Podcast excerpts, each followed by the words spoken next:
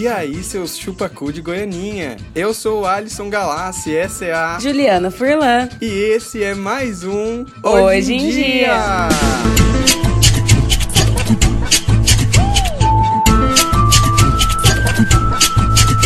Hoje com um assunto interessantíssimo. Conta para os nossos ouvintes, Alisson. Primeiro eu queria começar parabenizando a nossa mais nova mestranda. Hum. hum quem será que é? Quem será que é? É Parabéns, isso, gente. Passei Ju. no mestrado, depois de muitas lágrimas, muito sofrimento. Depois de muitas crises de fomo. Crises de ansiedade, depois de muito choro. Mas enfim, só para parabenizar a nossa mais nova mestranda. O assunto de hoje é um pouco estranho, assim, digamos, né, Juliana? Porque hoje a gente vai falar sobre o quê? Teorias da conspiração. Coisas e, estranhas. E coisas estranhas, histórias bizarras sem explicação. Histórias bizarras que circulam aí pelo mundo da. surfando na, na web, não é verdade? gente? É.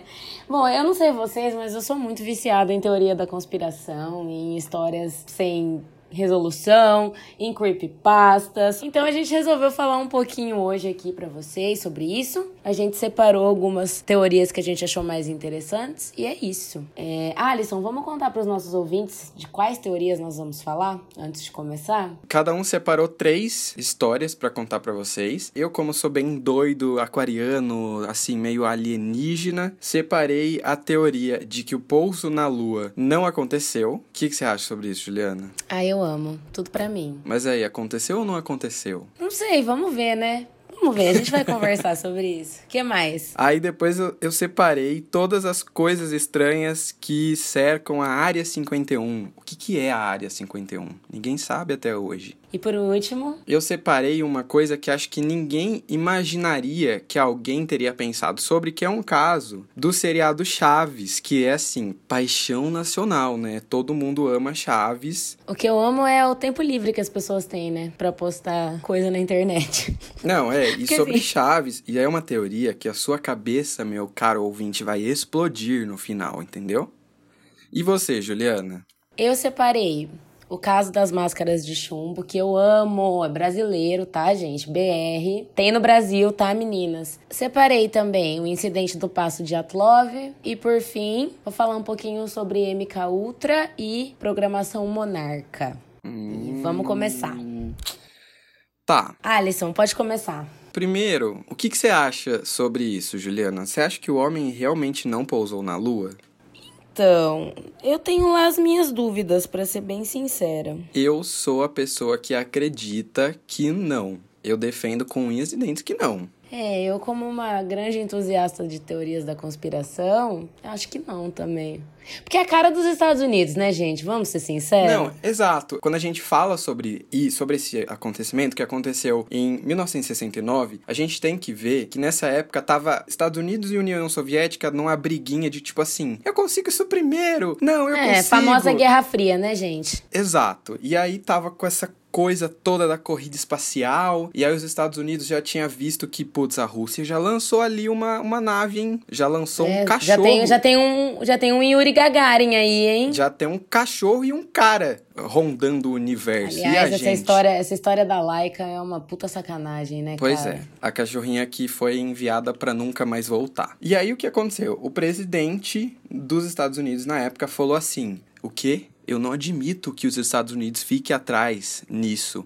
Até o final da década, a gente vai colocar um homem na Lua. Onde já se viu esses comunistas? Onde já se viu? Esse povo aí tá primeiro que a gente nas coisas? Mas nunca. Aí ele prometeu que isso aconteceria e em 1969, com a missão Apollo 11, o primeiro homem, o primeiro ser humano pisou na Lua. Numa transmissão que assim parou o mundo para o pessoal assistir, né? A televisão que nessa época tava bem no, no, no, no começo dela. E o que acontece? Muita gente, principalmente a União Soviética, vendo tudo isso, falou: imagina que isso aí, isso aí é mentira. Onde já se viu? Fake news. Fake news. E aí começaram a encontrar vários defeitos nessa suposta filmagem na Lua. A principal hipótese era de que esse pouso, na realidade, foi feito num estúdio de cinema, dirigido por ninguém mais, ninguém menos que o Stanley Kubrick, que coincidentemente tinha lançado um ano antes um filme sobre isso. 2001, Uma Odisseia no Espaço. Aí as pessoas ficaram, falaram assim, ué, o cara ano passado lançou um filme exatamente sobre isso, que tinha pouso na Lua, que tinha gente andando na Lua. E eu acho que é importante a gente citar aqui que o 2001, na época, ele era extremamente tecnológico, assim, Foi um filme. filme, foi revolucionário. Foi revolucionário, é, por causa das técnicas de filmagem e coisa e tal. Ele era muito realista pros padrões sessentistas. E justamente nesse filme mostra uma cena de pouso lunar. Então todo mundo ficou, meu Deus, né? Que coincidência.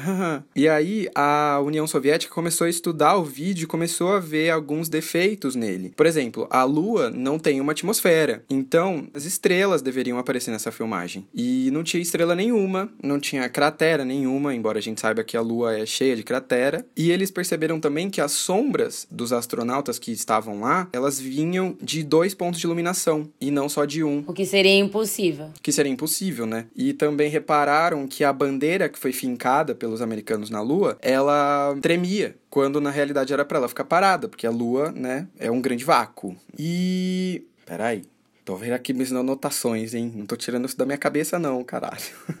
Porque aqui, aqui tem informação. Aqui tem Aqui informação. tem pesquisa. Aqui é jornalismo de verdade. Aí então, aí os Estados Unidos começaram a, né, desmentir essas coisas, usaram vários argumentos de que sim, o homem tinha pousado na Lua, por exemplo, é, as amostras de pedras lunares que os astronautas trouxeram de lá para cá. Só que aí a pergunta que todo mundo sempre se faz sobre esse fato é: se a NASA teve tecnologia suficiente para fazer um negócio desse em 1969, por que que hoje, em 2019, Ninguém nunca mais fez. ninguém nunca mais fez isso? A grande questão aí era, por causa da, da corrida espacial e etc e tal, eles queriam ganhar tempo, né? Porque se, se isso aconteceu de fato e se foi um, algo forjado, eles forjando essa ida à Lua, eles teriam mais tempo para se preparar para realmente ir. Só que eles nunca mais foram. Sim, e ao mesmo tempo usar isso como, né, ai, olha, somos os pioneiros em, em atingir a Lua. E tem todo. Eles, eu acho que eles usam o argumento de que é uma, uma missão muito cara e etc e tal, mas não faz o menor sentido, É, na, né? é, na, na época, a missão Apollo 11, ela custou para os Estados Unidos cerca de 20 bilhões de dólares, tá? Naquela época, tá, gente? É importante a gente levar em consideração que as flutuações de mercado e que o dólar valia muito mais do que ele vale hoje. E o dólar já vale bastante, imagina naquela época, né? Então, assim, 20 bilhões, porra, é muita grana hoje, imagina na década de 60. 20 bilhões é o que custa um dólar hoje, olha só. Aqui no Brasil. né? brasileiro. Oi, brasileiro, tudo bom? E aí, seus votaram no Bolsonaro? Acho que ninguém que ouve a gente votou no Bolsonaro, mas enfim. Eu espero que não. Aliás, se você votou no Bolsonaro e escuta esse podcast, tchau, pode ir embora. Você não tinha nem que estar aqui, questão. né, meu Você amorzinho? não tinha nem que estar aqui, né, linda? Mais alguma coisa pra falar sobre a Lua, Alisson? É, sim, porque eu já queria linkar com o segundo assunto, que é o Área 51. Hum. Muita gente acredita, muitos, muitas teorias dizem que essa filmagem do pouso lunar foi feita na Área 51. Por quê? Não sei. Porque dizem que o terreno nas redondezas da área 51 é muito parecido com o terreno de lá. Então poderia ter sido usado. Porque, apesar de ter outra coloração, como a imagem não transmitiria cor de qualquer jeito, é, eles fizeram lá atrás do, da área 51. Por isso que é uma área tão protegida, assim. Dizem que é para as pessoas não verem o quão parecido é do, da filmagem, entendeu? E quando a gente fala de área 51, putz, não tem como não falar, né? Que todo mundo acha que aquela merda é invadida por alienígena, que tem alienígena andando lá como se fosse um grande MIB homem de preto. Inclusive, né, várias teorias famosas sobre alienígenas, mas em 1989, um ex-funcionário que trabalhou na área 51, um carinha identificado como Bob Lazar ou Laser, não sei. É o laser. Eu vou fazer questão de deixar isso. Afir... Ele afirmou com todas as letras de que ele trabalhava com tecnologia extraterrestre e que o governo estava tentando fazer o que eles chamam de engenharia reversa para tentar usar a tecnologia alienígena em naves construídas pelo governo americano. E inclusive ele, ele dizia que o governo possuía várias provas de interações entre alienígenas e humanos. Ah, isso aí eu tenho certeza que é verdade. Por quê? É, porque sim. Você acha que tem alienígena andando no meio da gente, assim, como se. Eu. Se tem alienígena andando no meio da gente, eu não sei, mas eu tenho certeza que já foi feito contato extraterrestre e que esses governos dos países de primeiro mundo, principalmente dos Estados Unidos, que querendo ou não é o governo mais poderoso, o estado mais poderoso do mundo, tem informações a respeito disso e que eles simplesmente deliberadamente escondem. Eu não sei se para não causar pânico, eu não sei se para lucrar alguma coisa com isso, eu não sei as motivações, mas eu tenho certeza que sim, já houve contato com extraterrestres. Inclusive, aqueles últimos é, documentos que vazaram do Wikileaks, se eu não me engano, tinha, tinha coisa no meio falando a respeito disso. Documento da CIA e etc e tal, não vou lembrar agora, mas que fazia menção à vida extraterrestre, sim. A CIA deve ser um grande MIB, né? A CIA é um grande MIB. A CIA, o FBI, a NASA, né? Eu acho que eles devem conversar com alienígenas com direto. Eu sou a pessoa que acredita muito na teoria de que. Sabe aquele alienígena que veste uma carcaça humana no MIB? Reptiliano todo, né? É, é a Rainha é, Elizabeth. Eu, eu, eu, tenho certeza. Eu tenho certeza que existem alienígenas assim, super, tipo, no mercado ali, no confiança, comprando ovo uma hora dessa, sabe? Eu acho que se eu fosse um alienígena, eu não ia querer vir pra Marília, né? Ah, mas e se eles estiverem em todos os lugares do mundo, você não sabe? Putz, mas, meu, sei lá, se eles conseguiram chegar na Terra é porque eles têm uma baita tecnologia avançada. Se você tivesse uma baita tecnologia avançada, você ia querer vir para esse cu de mundo que é a nossa cidade, Alisson? Ué, às vezes eles estão aqui faz tempo. Você acha que quem construiu as pirâmides do Egito foram quem? Os alienígenas? Você acha que quem construiu aquela rodoviária foi quem? Aquilo é claramente alienígena. a rodoviária de Marília é claramente um ponto de encontro alienígena. Claro. Óbvio. É cê, uma cê acredita, região energética. Você acredita que tem cientista, tem especuladores que acreditam que lá na área 51 os, os pesquisadores estão desenvolvendo uma raça híbrida entre humanos e alienígenas. E aí alguém, alguém teve que transar com um alienígena? Pra... Então, eis a questão. Ou Como será que é uma, uma inseminação artificial? Como será que deve ser um sexo alienígena? Olha, tudo bem que, assim, meu histórico de ex-namorados não é lá aquela coisa, mas alienígena já é um pouco demais. Você que já fez um sexo de outro mundo, conte pra nós como foi. Não, mas tem gente, tem gente transando que realmente parece um alienígena, né? Porque tem, não sabe. Tem, uns, tem, tem uns, uns pornô meio creepy, assim, meio bizarrão, né? Com ET. Tem. Com... Tem, Juliana? Tem. Tem? Enfim, gente, vamos lá, continua. Não que você saiba, não é mesmo? Não, já ouvi falar que tem uns pornô bem bizarros. Que um amigo seu falou, né? O Alisson me contou que tem uns ah. pornô bem esquisitos. Aham. Uhum. Enfim, vamos lá. Peraí.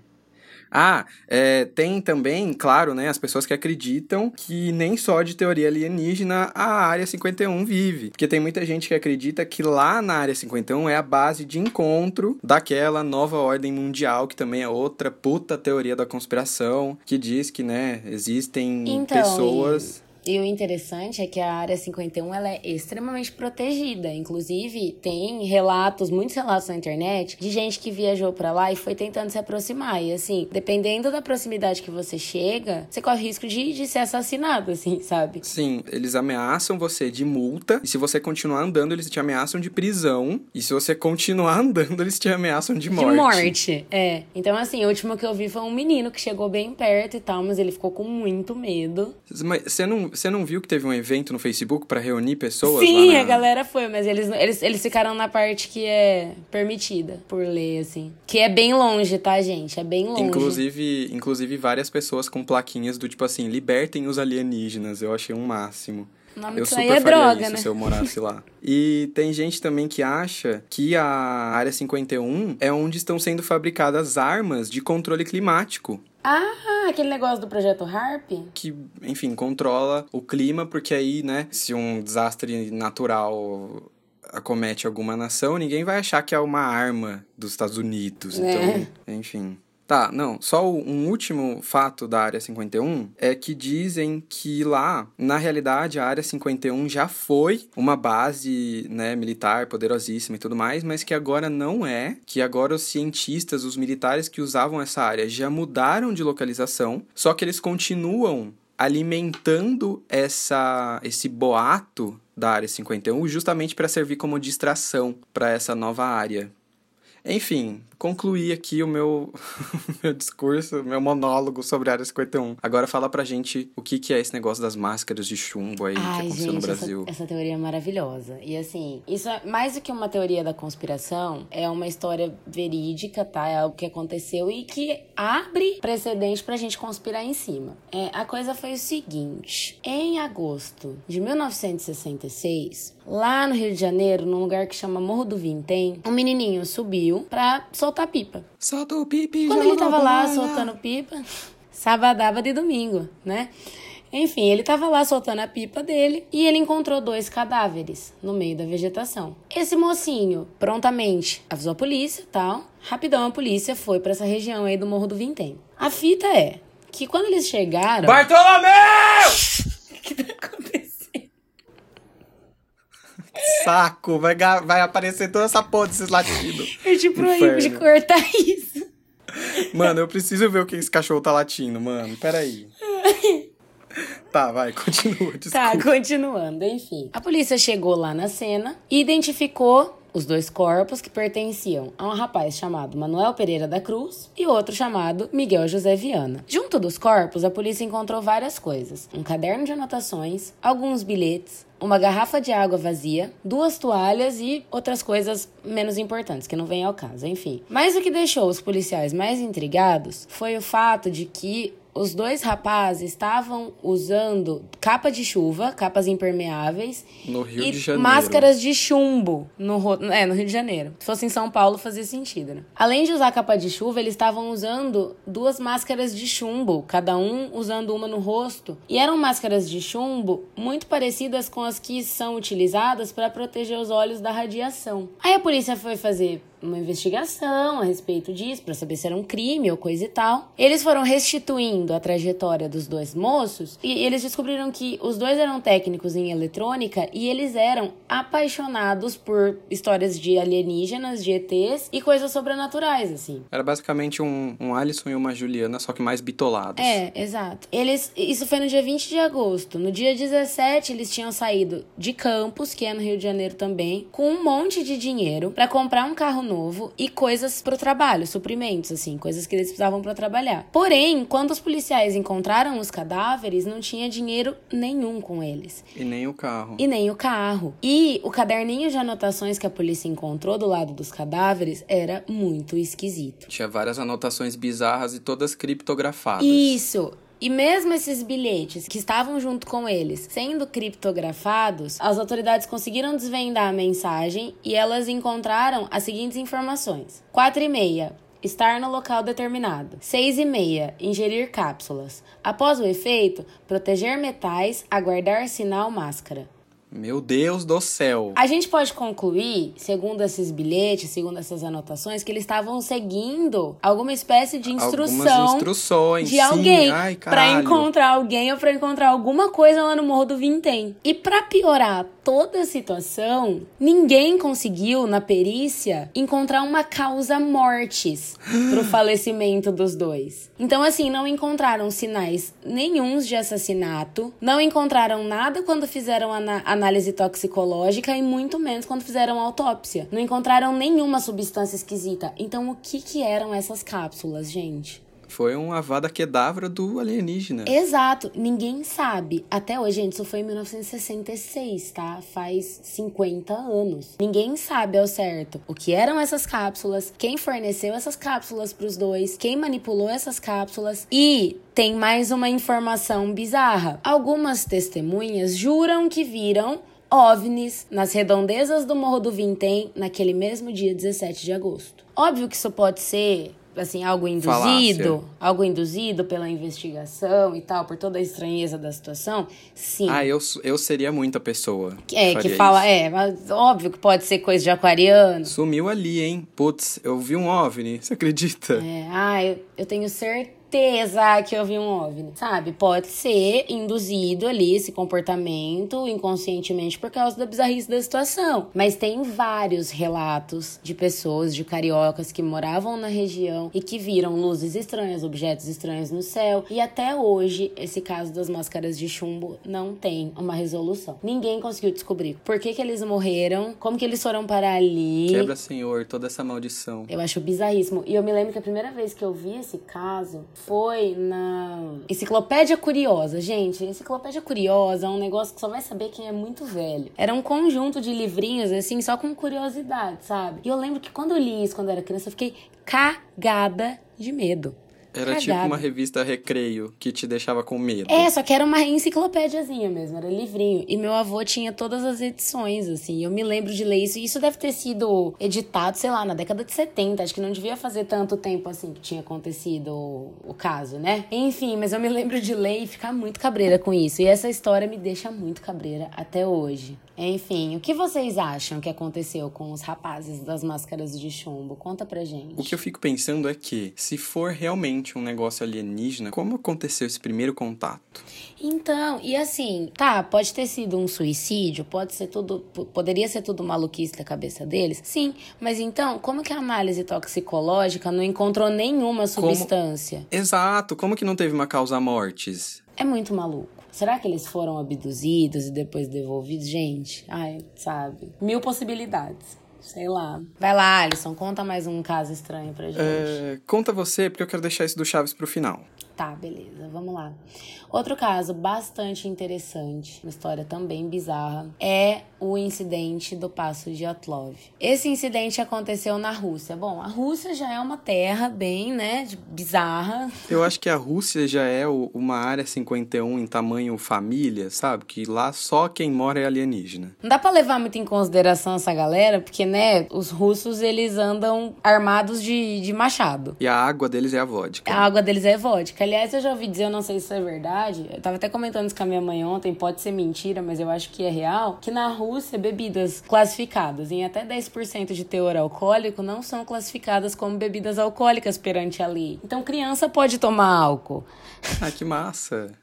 Criança tá chorando, ai, Tó, bebe um, bebe um vinho aqui. Ah, é maravilhoso. A minha mãe fala que quando ela era criança, os adultos misturavam vinho na água para fazer a molecada dormir, sabia? Eles davam Gente, sangria. biotônico fontora era puro álcool. É, verdade. As verdade. crianças Por comiam porque... fome, né? Larica Exato. De, de bêbada. Exato. Lá, Rússia, o biotônico fontora é a vodka. Exato, exato.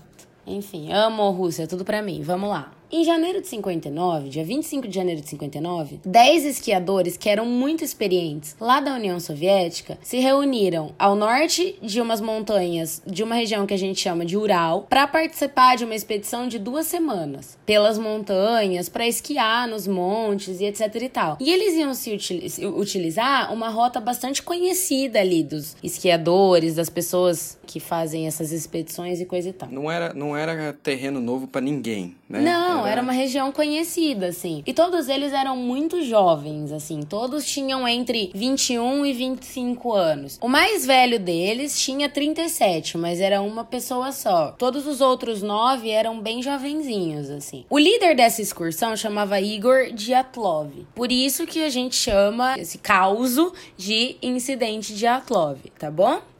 A equipe era formada de duas mulheres e oito homens. Nessa equipe tinha instrutor de esqui, três engenheiros e sete alunos do Instituto Politécnico dos Urais, que era localizado ali próximo dessa região dos Montes Urais né? Tecnicamente, essa rota que eles iam utilizar seria uma rota de dificuldade média para pessoas que estavam familiarizadas com expedições, com trilhas. Eles fizeram todo um cronograma de expedição e tal. E quando eles chegaram no primeiro acampamento que eles montaram, foi num povoado que se chamava Visay. Lá eles ficaram sabendo que nessa região existiam lendas que envolviam o local para o qual eles estavam se dirigindo. Eles estavam se dirigindo para uma montanha que chama Kolatsyaklu. Não sei falar russo, né? Foda-se. Kolatsyaklu. E significa Montanha dos Mortos. Ah, pronto. Ai, que massa. A galera do povoado contou para eles que no passado, né, a long time ago, nove caçadores tinham morrido lá durante Exatamente a noite. Exatamente nove pessoas. Exatamente nove. Guardem essa informação. Nove pessoas, nove caçadores tinham morrido lá de repente sem sintomas de violência. Eles foram encontrados como se estivessem dormindo. Para essa galera desse povoado, essa montanha se tornou um local encantado. Eles disseram para os esquiadores que eh, essa montanha era habitada por almas, né? Que levavam a vida daqueles que se arriscassem naquela área. Nossa, ou seja, se você é um dos nove que estavam indo para lá, você ia fazer o quê? Eu ia vai. fazer o quê? É, você volta eu pra sua falei, casa. que legal, poxa, minha mãe tá me ligando, olha que loucura, vou ter que ir embora. É, não tinha como a mãe ligar porque era 59, né, bebê? Então, assim, só se a mãe ah, mandasse uma mãe... carta. Mas a gente entendeu. A outra montanha, que também era destino deles, Gora Otorten, significa, nesse dialeto do, do povoado, não vá lá. Ah. Hum, kkk, Eles iam para duas montanhas. Uma que no, no, dialeto da galera chama Montanha dos Mortos e a outra que chama Montanha Não Vai Lá. e o que, que eles fizeram? Eles escutaram? Não. Eles, fa eles falaram grande. Ah, é? É. Ah, é? Ah, é? Então tá bom. Foda-se. Tá. Durante a estadia deles nesse vilarejo, um dos dez esquiadores ficou doente de repente. E ele teve que abandonar a expedição. Ele foi o único sobrevivente, tá, gente? Por que será, não é Ele. Ai, deu uma dor nas costas dele, sei lá, uma hérnia. Ele teve que ir embora e. Eu seria essa pessoa. Ai, gente, tá com uma dor nas costas. É, graças a Deus, né? Tipo assim, vai saber se foi uma dor nas costas mesmo ou se foi um lampejinho de bom senso, né? Mas diz a história que ele ficou com inveja dos amigos que iam continuar a expedição. Bom, enfim. Que bom que você não foi, não é mesmo, Yuri? Eu, se fosse você, agradeceria essa coluna merda que você tem pro resto da vida. Sensato, sensato, Yuri. Arrasou. Enfim, o Yuri voltou pra casinha, ficou lá tomando vodka, assistindo TV, e a galera continuou a expedição. E assim, dois dias depois, eles chegaram na tal da montanha Não Vá Lá. No dia 1 de fevereiro. E lá eles estabeleceram o primeiro e último acampamento. Ao longo do caminho, eles seguiram a trilha de um caçador de cervo que tinha marcado a estrada no dia anterior. E na noite daquele dia, depois que eles montaram o acampamento e tal, aconteceu alguma coisa que causou a morte de todo mundo. Aí as famílias, depois de uma semana sem receber notícias deles, elas pediram pro tal do Instituto Politécnico, que essa molecada estudava, para começar uma busca. A busca começou no dia 21 de fevereiro, lembrando que eles iniciaram essa expedição dia 25 de janeiro. Então, as buscas começaram quase um mês depois, tá? No dia 21 de fevereiro. Até porque eu acho que se alguém some na Rússia, as pessoas falam tipo, ah, daqui a pouco ele volta, imagina. É, daqui a pouco ele volta. Bebeu, dormiu em algum lugar. É, tomou vodka demais, tá dormindo no banco da praça. Enfim, um, um, pouco menos de um mês depois, as buscas começam, mas o pessoal do instituto percebeu que ia ser muito complexo de se aventurar naquela área ali, pediu ajuda da polícia, né, e de mais pessoas. Teve aviões, helicópteros, todo mundo se juntou à equipe de busca e lá foram eles buscar a galera do acampamento. No dia 25 de fevereiro, um mês depois da partida, um avião militar que estava sobrevoando aquela área ali encontrou os restos do acampamento. E aí, quando eles encontraram os restos do acampamento, a equipe de resgate foi para esse lugar. Quando eles chegaram lá, eles encontraram um acampamento abandonado na encosta leste dessa montanha, que é conhecida como Zona de 1079 ou Montanha dos Mortos, dependendo de com quem se fale, com militares, com caminhantes ou com a galera desses povoados, né? Essa encosta ocidental da montanha, ela é famosa por ser um lugar onde tem muita avalanche. Mas nessa noite em que eles estavam acampados, não aconteceu nenhuma avalanche. E mesmo assim, eles descobriram a barraca coberta de neve e toda destroçada. Dentro da barraca não tinha vestígio nenhum dos corpos desses esquiadores, mas estavam todos os pertences deles: Ai, roupa, sapatos, foi esse, tudo. Foi esse rolê que eles descobriram que a barraca tinha sido cortada de dentro para fora? Foi, foi, eu vou chegar lá. Ah, tá, desculpa. Você estragou o plot twist. Ai, desculpa, cara. Ao redor da barraca, eles encontraram muitas pegadas, de pelo menos oito pessoas. Algumas pegadas dava para perceber que eram de pés descalços, outras pegadas só com um pé de sapato calçado. E as pegadas não tinham direção clara, elas estavam assim, caóticas, assim, como se essas pessoas tivessem andado em círculos, entende? Dessas pegadas emergia uma linha na direção nordeste, que descia em direção a uma floresta que existe naquela região. Ai. Pelo menos duas pessoas, segundo as pegadas, seguiram essa trilha. Quando essa galera estava lá explorando a área perto das árvores, eles encontraram também restos de uma fogueira, a coisa de 500 metros da barraca. E ali mesmo, próximo de uma árvore, eles encontraram os dois primeiros corpos. Os dois corpos estavam descalços e com roupas interiores, tipo cueca, etc e Só tal, as roupas sabe? de baixo. Roupas de baixo, é. E tava muito frio, gente. É a Rússia. O que, que essa galera tava fazendo de cueca, sabe? Pra fora da barraca? Não faz sentido. Mesmo sendo a Rússia. Os né? dois estavam cobertos por ramos de árvores, cheio de neve, enfim, já fazia um tempo, né, desde a morte. Quando o investigador forense foi investigar o tronco, ele viu que o tronco dessa árvore estava coberto com pedaços de carne e de pele humana. What? Esses cadáveres, eles estavam com as mãos dilaceradas. Então, a análise forense presumiu que eles estavam tentando subir na árvore desesperados, fugindo de alguma coisa, e os galhos cederam com o peso deles. Então, por isso ficou a carne e a pele, Eu entende? estou me eles- cagando de medo nesse exato momento. eles, sim, eles machucaram muito a mão nesse processo. E assim, do que que eles estavam fugindo? Porque não tinha sinal Não tinha de pegada, nenhum tinha nada. animal. Não tinha pegada de bicho, não tinha sinal nenhum de animal por ali. Uma neve do cacete. O que que aterrorizou essa galera num ponto que eles correram pra fora da barraca sem se vestir e tentaram subir numa árvore? Aham. Perto desse lugar, cerca de 270 metros em direção da barraca, eles encontraram o terceiro corpo, que é o do, líder, o do líder do grupo, o Diatlov. O Diatlov, ele tava deitado, virado pra cima, com a cabeça na direção da barraca, e uma mão segurando um raminho de árvore, e na outra, o outro braço estava cobrindo o rosto, se protegendo.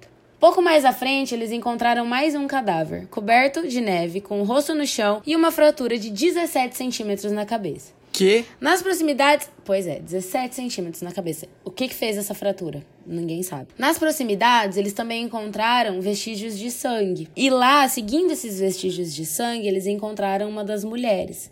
Que foi a que mais se aproximou da barraca depois de ter fugido. fugido. Eles nunca conseguiram comprovar que esse sangue era dela, mas não parecia ser. E eles não encontraram mais ninguém, eles tiveram que esperar o degelo pra encontrar o resto dos corpos, tá? Porque tava com muita Mas neve, muito congelado. Calma, eu vou chegar lá. Tá. Eu tô ansioso. Tô Que as surpresas, comendo- as surpresas não acabam por aqui, meu Eu amigo. estou comendo o meu dedo, né? Nem mais a minha unha. Pois é, as surpresas não acabam por aqui. Quando a- a- essa galera da perícia examinou a barraca, eles viram que a barraca ela tava assim, destroçada, destruída. Foram os próprios esquiadores que, em uma tentativa desesperada de fugir, rasgaram a barraca. Só que assim, a coisa que é mais estranha de tudo é que depois de analisarem a, a, a maneira como a barraca foi destruída e coisa e tal, eles perceberam que os cortes no tecido da barraca não tinham feitos do lado de fora. Eles tinham, feitos, tinham sido feitos de dentro. Eles tinham sido feitos de dentro, gente. O que, que aconteceu dentro dessa barraca? Exato. O que que entrou nessa barraca? Tem fotos das barracas feitas pela perícia. Nunca enfim, que eu vou é. ver na minha vida essas fotos. Aí, alguns meses depois, lembrando que esse encontro aí com os primeiros cadáveres aconteceu em fevereiro, em maio, surgem mais dois corpos desaparecidos em um barranco de cerca de 4 metros de profundidade, bem perto daquela árvore onde eles encontraram os dois primeiros corpos. Ao contrário do resto da galera, que tava tudo de roupa de baixo, esses dois corpos eles estavam vestidos com itens muito aleatórios. E os corpos, assim, tinham danos muito graves. Uma das mulheres, chamava Ludmilla, ela tinha fraturas extremamente simétricas nas costelas, afundamento da caixa torácica na altura do coração, e a cabeça dela estava deitada para trás, a boca muito aberta e sem língua. Por que, que ela tava sem língua, mano? O que, que aconteceu com Deus. essa mulher? Meu e nem Deus. carne nenhuma que recobrisse a cavidade bucal, ou seja, a boca dela não tava lá, entende? Ela tava sem língua e sem os lábios, assim. Eu vou ter que editar esse podcast ouvindo a Aline Barros junto. No que diz respeito à roupa dela, que eu falei que era composta de itens aleatórios, o pé dela estava envolvido em uma peça feita de pedaços das calças de outros dois amigos dela. Ela estava usando um gorro de peles artificiais e um abrigo. Outro corpo tinha as costelas quebradas do lado direito. O terceiro corpo tinha o crânio esmagado. E o quarto ninguém se preocupou em contar pra gente o que, que aconteceu com ele. Mas ele tava lá.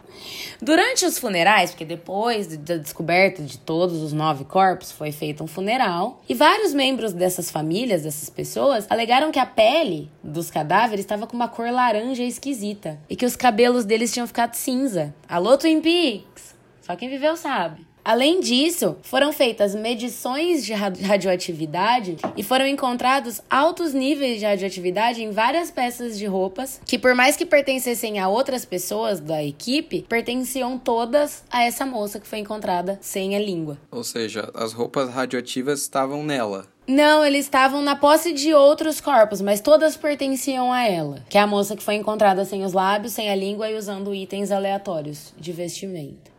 Houve uma tentativa de reconstrução do caso, por meio de fotografias tiradas pela própria equipe, pelos diários, mas ninguém sabe o que aconteceu.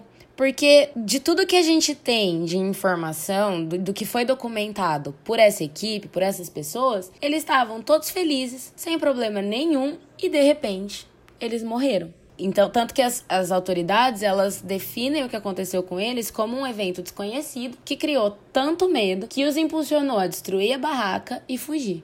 E aí eles se dispersaram em grupos diferentes, por isso que cada cadáver estava em um local diferente, de uma maneira diferente. E todo mundo com, com ferimento bem aleatório, né? Não bem foi... aleatório, tipo, roupas aleatórias. Mas assim, o que aconteceu com essa galera? Ninguém sabe até hoje. E assim, as fraturas não fazem o menor sentido. O fato dessa menina ser encontrada sem a língua não faz o menor sentido. O fato da barraca ter sido destruída de dentro para fora faz menos sentido ainda. Tipo, o que que ameaçou eles?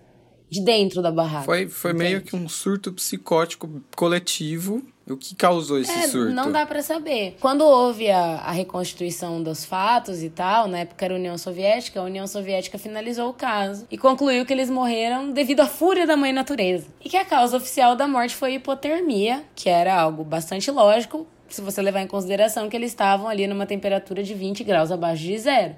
Mas não faz sentido eles terem fugido da barraca, eles terem ficado hipotérmicos, sabe? Em alguns casos, em alguns cadáveres, há outras causas mortes devido às fraturas que ninguém explica. E como que a polícia reconstituiu também, né? Levou nove negros pro meio do nada e falou, vai, começa a correr aí, se bater um no outro e fazer coisas estranhas. Eles reconstituíram que nem o nariz, assim. E é uma coisa muito interessante também desse caso é que esses ferimentos, eles eram muito intensos. E eles eram incapazes de ser feitos por forças humanas. Então ninguém sabe, ninguém sabe o que, que aconteceu com essa galera.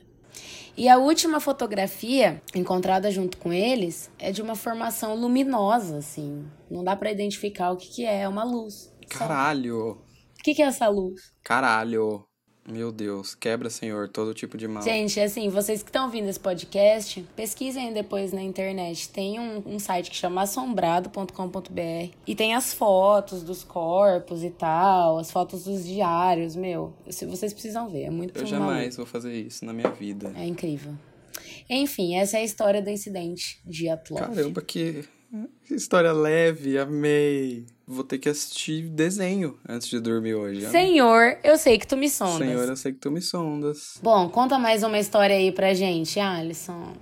Depois dessa história que, assim, até eu tô abalado agora, eu vou contar para vocês a teoria sobre o seriado Chaves, que, né, virou uma febre tanto aqui no Brasil quanto lá no México, né? Todo mundo ama Chaves, todo mundo venera todos os personagens e tudo mais. Eu acho meio superestimado, mas tudo bem. Eu acho bem superestimado também, mas não vamos julgar, né? Tem gente que vive por Chaves. Mas depois que eu descobri essa teoria, eu vou assistir Chaves com outros olhos. Sabe por quê? Muita gente acredita que Chaves nada mais é do que uma releitura do Inferno, do Sartre, que fala que o inferno são os outros. E que, na verdade, é, o Chaves nada mais é do que um menino morto que estava no inferno para pagar os seus pecados.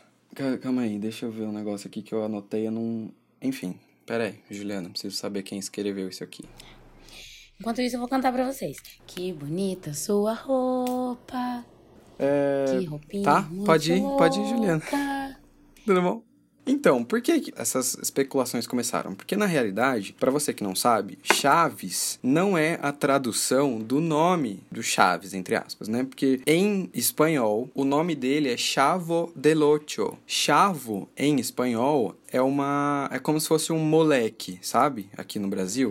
É, é uma gíria. É uma gíria. Então, é basicamente Chavo del Ocho é tipo assim, ah, o moleque do número 8, sabe? E 8, meus amiguinhos, se vocês repararem, é o símbolo do infinito se você virar. Ou seja, representa o inferno, porque você está no inferno, está vivendo um ciclo de repetições que vão te fazer pagar pelo que você fez em vida, entendeu? Dizem que cada um dos personagens do Chaves representa um pecado. Porque se você reparar, o Chaves, com essa coisa de. de... É gula. Gula, porque é o tempo todo é sanduíche de presunto, ele chamando o professor Girafales sempre de professor salsi... É, salsicha. Uh Scooby-Doo agora, né? de professor linguiça e tudo mais. E aí, seguindo essa lógica, a gente tem o seu barriga, que representa a ganância. Percebem que é sempre uma repetição. O seu barriga, que representa a ganância, tá sempre cobrando aluguel. Todo dia ele vai cobrar o aluguel. Todo dia ele cobra, todo dia o seu madruga, que representa preguiça, nega o pagamento porque não trabalha e tudo mais. A Chiquinha representa a ira, a dona Florinda e o professor. Não, vou deixar os dois por último. A Clotilde representa a vaidade. Famosa bruxa do 51, A famosa bruxa do, do 71. 71. Que se, que se a gente pegar o 71, 7 mais 1 é 8, que também é o símbolo do infinito, que também representa esse essa repetição, né, de coisas. E a dona Florinda e o professor Girafales representam juntos o pecado da luxúria. Mas eles transam? Não. E é exatamente esse o castigo deles, a abstinência. Meu Deus! Porque eles estão se... eles ficam sempre no negócio do café e flor, mas eles nunca fazem nada, porque é essa o castigo deles. Ah, e detalhe, tá? O negócio do Chaves gostar de, de sanduíche de presunto presunto de porco é, vem de um animal que é proibido por Deus, tá? O porco é um negócio. E assim. o, o Kiko é o quê? O Kiko é inveja. Porque ele tá sempre, por mais que ele seja rico e tenha todos os brinquedos do mundo, os brinquedos dos outros sempre são melhores que os dele. E ele tá sempre invejando as coisas dos outros, entendeu? Por mais que os outros sejam, assim, meros mortais para ele, sabe? E o resto é figurante? Não, vou chegar nessa parte. É, que eu tava falando? Ah, é, da Dona Florinda e tudo mais. Tanto que isso explica o porquê do professor Girafales estar sempre fumando. Porque isso é, isso é um cacoete, né, do, do after sex. De você acender um cigarro. E aí, é, tem um teólogo que chama Peter Brinfeld, que ele diz que cada um dos sete pecados possui um patrono infernal. Ou seja, são entidades que estão ligadas diretamente a cada, a cada pecado. E aí que vem os personagens secundários, porque aí a gente tem os patronos, por exemplo, como o seu barriga é o pecado da, da, da avareza, aí vem o patrono infernal dele, que é o nhonho, que obriga o pai a gastar o dinheiro dele. Meu Deus. Ah entendeu? Que é tipo um negócio para ir de frente com o pecado dele, que é a, a, a avareza. E tem, você lembra que no, no seriado Chaves tem o Satanás, né? Que é o. Aham, uhum, o cachorrinho da dona. O cachorrinho, que em alguns episódios é um cachorro, em alguns episódios é um gato. E o Satanás, a entidade Satanás, é o patrono infernal da vaidade, de acordo com, te, com esse teólogo que eu falei. Quem que é a vaidade mesmo? A bruxa do 71, e é dela o Satanás. O patrono infernal da Chiquinha, por exemplo, é a Pops, que tá sempre irritando ela e, e, e inferindo essa... Coisa da ira. In, incentivando a ira nela. O patrono infernal, por exemplo, da Nona Florinda, lembra aquele episódio que vem aquele galã, e aí a Não. Dona Florinda fica toda tipo, uau, meu Deus, um galã, oiê, tudo bom? Que é, é o patrono infernal do pecado dela. Então, assim, os personagens secundários são esses patronos infernais. E aí, você me pergunta: ah, mas no Chaves não tem só os personagens principais e os secundários, tem vários outros personagens. Esses outros personagens são construídos porque tem um filósofo que diz assim: a maior artimanha do demônio é convencer-nos de que ele não existe. Quem é que filósofo? Ai, não lembro, Ju. Eu vou, eu vou pesquisar aqui, pera aí, rapidão. Tá aqui no meu, no meu histórico, em algum lugar.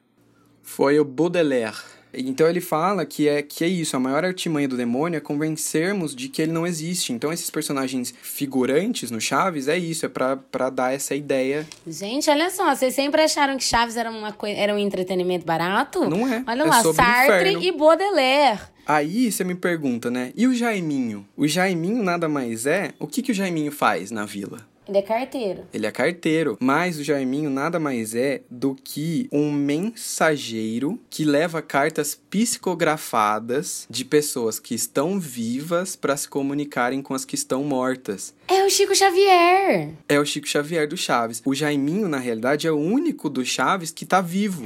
Meu Deus. Então ele vai lá na vila através da psicografia entregar essas cartas. Ou seja, o Chaves, meus amigos, nada mais é do que um grande mito de Sísifo. Das pessoas que estão sempre nessa linha de tentar fazer algo nessa repetição infinita de coisas. Porque você pode perceber que, apesar dos episódios serem diferentes, sempre vai ter as mesmas coisas, sempre vai ter. Sim, sempre acontece as mesmas coisas. E aí tem sempre essa, essa questão de que os personagens estão sempre se infringindo coisas. Ou seja, o Chaves bate no seu barriga que culpa fulano, aí vai e culpa o Kiko, que é um efeito dominó, né? é um efeito dominó. Sim. O Kiko vai, conta pra Dona Florinda, a Dona Florinda bate no, no seu Madruga, que bate no Chaves, que bate no seu... Então eles vão sempre se castigando, porque, né, como o Sartre falou, o inferno são os outros, então dentro de Chaves, cada um é o inferno do outro. Cada um pune o outro pelos seus pecados. É, só um detalhe a mais sobre Chaves, para eu deixar a Ju falar sobre MK Ultra, é que assim, em 1958, o Roberto Bolanhos, que é o criador do Chaves, ele escreveu um roteiro de um filme que chama Los Legionários, e assim, era o primeiro filme que ele estava trabalhando, tá? O diretor desse filme gostou tanto do roteiro dele que decidiu chamar o Bolanhos de Pequeno Shakespeare, ou seja, Chesperito, que depois, inclusive, foi um apelido que o próprio Roberto Bolanhos adotou como pessoal e como nome artístico. Ou seja, uma pessoa que adota para si mesmo o apelido que deriva de Shakespeare, teria ele criado Chaves apenas com o intuito de ser uma simples vila com personagens simples? Eu acho que não. É isso, então, terminei meu segundo monólogo do podcast. E agora, para fechar com Chaves de Ouro, é, fala pra gente o que é o MK Ultra, Ju. O MK Ultra aconteceu de verdade, tá, gente? O MK Ultra foi um programa clandestino da CIA que foi realizado nos anos 50 e 60 no meio da Guerra Fria. O objetivo do MK Ultra era fazer com que os Estados Unidos ficassem à frente da União Soviética em uma técnica, né, que eles estavam querendo desenvolver na época, que era uma técnica muito promissora de controle mental. Por que que eles estavam querendo criar e desenvolver técnicas inovadoras de controle mental, porque dessa forma eles poderiam aprimorar os seus interrogatórios ou até mesmo a conversão de agentes inimigos. Mas para desenvolver, Eles estavam basicamente tentando desenvolver aquela poção do Snape que faz as pessoas contarem a verdade. sim, gente, para entender o MK Ultra, vamos pensar um ícone da cultura pop atual, Stranger Things. A, o arco né, da história da Eleven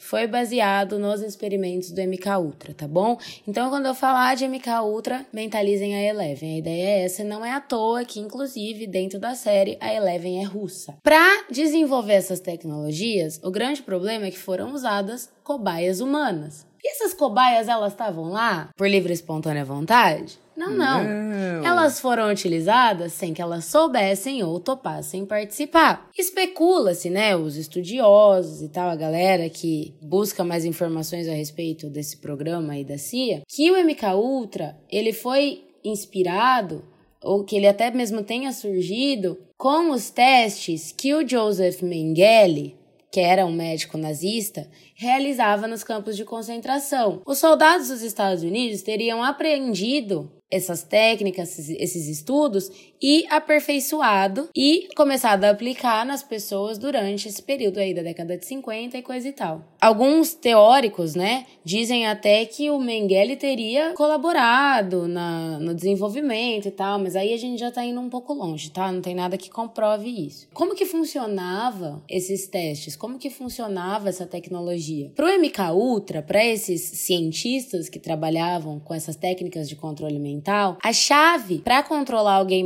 mentalmente era um trauma intenso. Então eles usavam de vários métodos de tortura eletrochoques, abusos sexuais, privações sensoriais, ou seja, deixar a pessoa sem enxergar, deixar a pessoa numa sala escura por dias e dias, deixar a pessoa passando frio por dias e dias, deixar a pessoa sem, sem comer e por aí vai.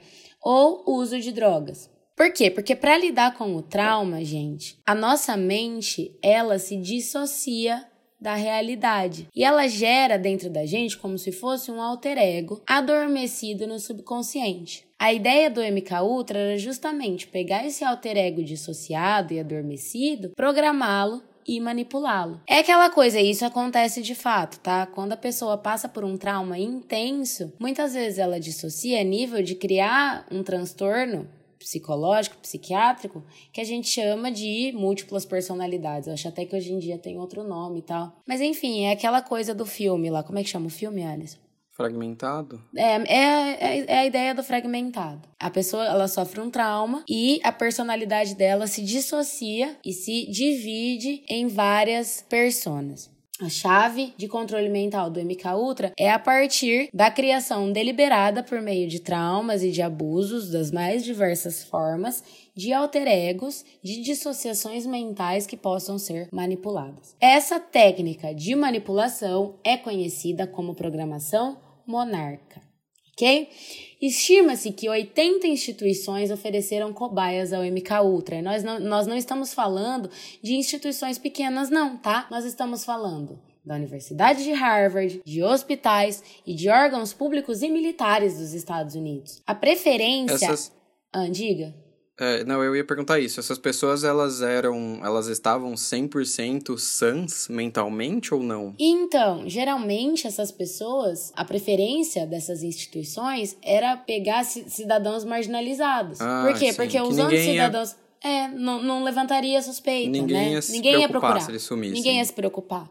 É aquela coisa, né, gente? O marginalizado, ele não, não tem importância perante a sociedade. Então, quem era utilizado nesses testes? Quem era utilizado como cobaia? Órfãos, presidiários, viciados em drogas, prostitutas, doentes mentais, Pessoas em situação de rua. É, pessoas em situação de rua. Mas além dessa galera marginalizada, a gente também teve estudantes militares e até mesmo membros da CIA que foram aliciados. Como que a gente sabe que isso aconteceu? Porque a gente teve documentos vazados, várias pessoas que participaram desse programa deram depoimentos, deram gravações e foram confirmados até hoje 149 experimentos de controle mental e uma morte de um cientista chamado Frank Olsen, que era pesquisador de armas biológicas da CIA, ou seja, era um pirocudo lá do governo norte-americano. Armas biológicas. Sim, durante uma conferência, ele teria ingerido, sem saber, um drink com LSD, que causou paranoia por vários dias e ele teve um colapso mental e acabou se suicidando, se jogando de uma janela. Em 1975, ou seja, uma década depois do tecnicamente fim dessas experiências do MK Ultra, o presidente da época pediu desculpas públicas pela morte desse cientista e a família dele foi indenizada. Mas uma segunda autópsia, que foi encomendada pelos filhos deles, na, dele na década de 90, revelou ferimentos no crânio e no peito anteriores à queda, o que abriu outras possibilidades, né? Deixou dúvidas sobre o, o que seria supostamente um suicídio. E eles abriram um processo contra o governo, mas houve um acordo porque, gente, é o governo dos Estados Unidos, tá? Inclusive, se vocês quiserem saber mais, existe uma artista que foi uma cobaia enquanto criança do projeto que ela pinta quadros. E os quadros são extremamente perturbadores. Deixa eu só pesquisar o nome dela aqui. O nome dessa artista é Kim Noble. Ela foi uma sobrevivente desse controle mental e ela acabou desenvolvendo 13 personas diferentes. Exato, é o fragmentado da é o vida real. fragmentado da assim. vida real. Soletra o nome dela pra quem quiser pesquisar. Kim Noble. N-O-B-L-E. Ok? Ela está viva, ela não é tão velha assim e ela é uma pintora. Todas as 13 personalidades dela não se conhecem, mas pintam. Ela sofreu transtorno de identidade dissociativa e transtorno de personalidade múltipla devido aos abusos que ela sofreu no projeto MK Ultra. Cada uma de suas personas pinta com um estilo diferente, é muito maluco assim. Mas todas elas têm uma coisa em comum, né? Que é esse tema recorrente da programação, do controle mental, das técnicas utilizadas, que foram utilizadas com ela, dos abusos. Nossa, eu tô, eu tô vendo as imagens aqui, é, realmente são estilos diferentíssimos um dos sim, outros. Sim, sim. E ela usa também bastante simbolismo, né? Tem, tem muitos quadros, muitas telas da Kim que a coisa da programação, e enfim, tá muitos sutil, sabe? Por meio de símbolos. Tem um aqui que são crianças enjauladas e dois adultos em pé com um tipo de chicote, assim. Sim, é horrível os quadros dela. Ela passou 20 anos dentro e fora do hospital, ok? Algumas pessoas, alguns conspiradores acreditam que a programação monarca ela não morreu com o fim do MK Ultra. E aí entra a teoria da conspiração interessante, tá? Apesar do projeto MK Ultra tecnicamente ter acabado na década de 60, segundo as teorias da conspiração, e isso é muito fácil de encontrar na internet, uma elite de controladores chamada de Nova Ordem Mundial, isso seria no caso a Nova Ordem Mundial então, que em busca do domínio mundial teria mantido escravos monarcas em diversos âmbitos da nossa sociedade, na política, na indústria e até mesmo em Hollywood. Uhum infiltrados. Promovendo pornografia, tráfico e até mesmo alguns assassinatos estratégicos, né? E aí entra outra teoria da conspiração, que é a das mortes do John Lennon, do, do John Kennedy, da Marilyn Monroe, Martin Luther King e por aí vai. Que segundo os conspiradores do MK Ultra e do controle monarca, é, foram todas essas pessoas assassinadas para encobrir alguma espécie de controle de insubordinação, para encobrir, perdão, alguma espécie de comportamento insubordinado aos interesses interesses da nova ordem mundial. Então, tudo isso estaria conectado. Inclusive, por exemplo, a gente tem algumas personalidades aí que são sempre citadas como sendo vítimas da programação monarca. Segundo os conspiradores, o pai do Michael Jackson seria um agente do MK Ultra que teria abusado dos filhos para controlar a mente deles, discipliná-los, forçá-los a desenvolver os talentos. Então, por isso que o Michael Jackson seria um super artista, né, que sim, cantava, porque ele foi induzido dançava, sim, porque ele foi programado para isso. E provavelmente por isso ele era tão doente mentalmente, né? Tinha uma depressão absurda, não conseguia se desconectar da coisa da infância. Enfim, tudo isso teria acontecido porque ele era um escravo monarca. Mas aí a gente tem outras personalidades também. Isso aí vocês podem jogar na internet e vocês vão encontrar as teorias, como a Britney Spears, Beyoncé, o Justin Bieber. Eu acho que a Beyoncé é super alguém que o governo criou para dar paz mundial para as pessoas, entendeu?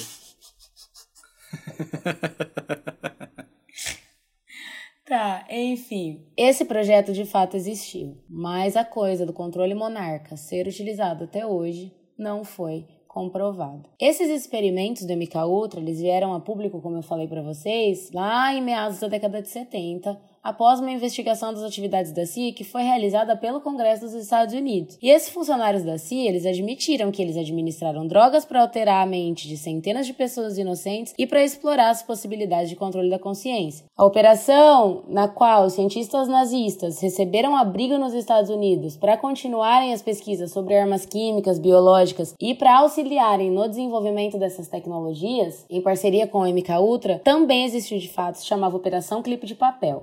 O que é muito maluco se você pensar que os nazistas foram derrotados pelos Estados Unidos na Segunda Guerra Mundial. Então, quando você for assistir A Vida é Bela ou qualquer outro filme que coloca o exército americano como príncipezinho sem defeitos, como os heróis, né? Lembrem do MK Ultra, tá? Na guerra, gente, vocês acham que na guerra existe um lado bom e um lado ruim? Não, não existe. Todos os lados são ruins.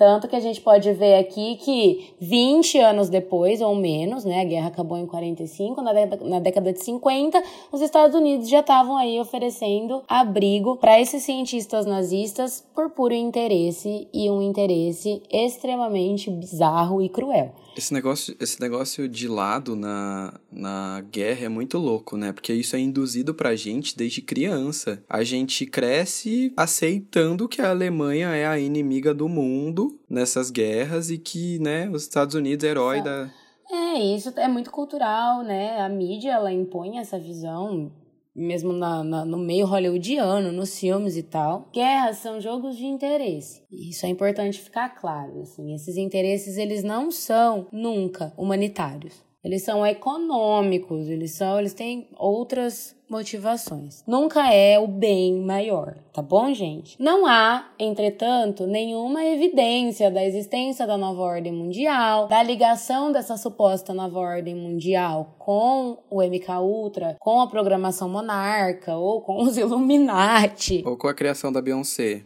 Ou com a Beyoncé, a Taylor Swift, por aí vai. Embora eu acho que aquela coisa do Tom Cruise ter um dente bem no meio da cara, meio bem esquisito. Enfim, é teoria, tá bom? E é isso por hoje. É, é isso. Só... Depois, depois desse episódio levíssimo, falando sobre espíritos e demônios e ETs e tudo mais. Se você quiser conversar com a gente, fique à vontade, manda um e-mail pra gente no Hoje em Dia, gin com N, tá? hojeendia.gmail.com ou me segue lá no Instagram, arroba Alisson... Oh, eu sempre erro meu arroba, você, você percebeu? Erra. Arroba Ausgalassia, L-S-G-A-L-A-S-S-I, ou no da Ju. Arroba Juliana Furlan, sem as vogais, Juliana F-R-L-N. É isso. Eu queria é, terminar isso aqui agradecendo todo mundo que já se inscreveu no Spotify. É muito legal, sempre que eu entro na plataforma do Spotify, que o número vai aumentando, eu sempre mando print pra Ju e falo, ê, porra, Inclusive, olha que legal, a gente tá pensando em fazer uma festa com os nossos inscritos, é aquela coisa, menina leva salgado, menino leva doce. Tô chegando com o refri, rapaziada, grande Neymar. É, então, assim, continuem se inscrevendo. Se você ainda não apertou aqui no seguir no Spotify, faça isso agora. Eu tô procurando já como colocar isso aqui em outras plataformas e é isso. Beijo, tchau e até semana que vem. Tchau!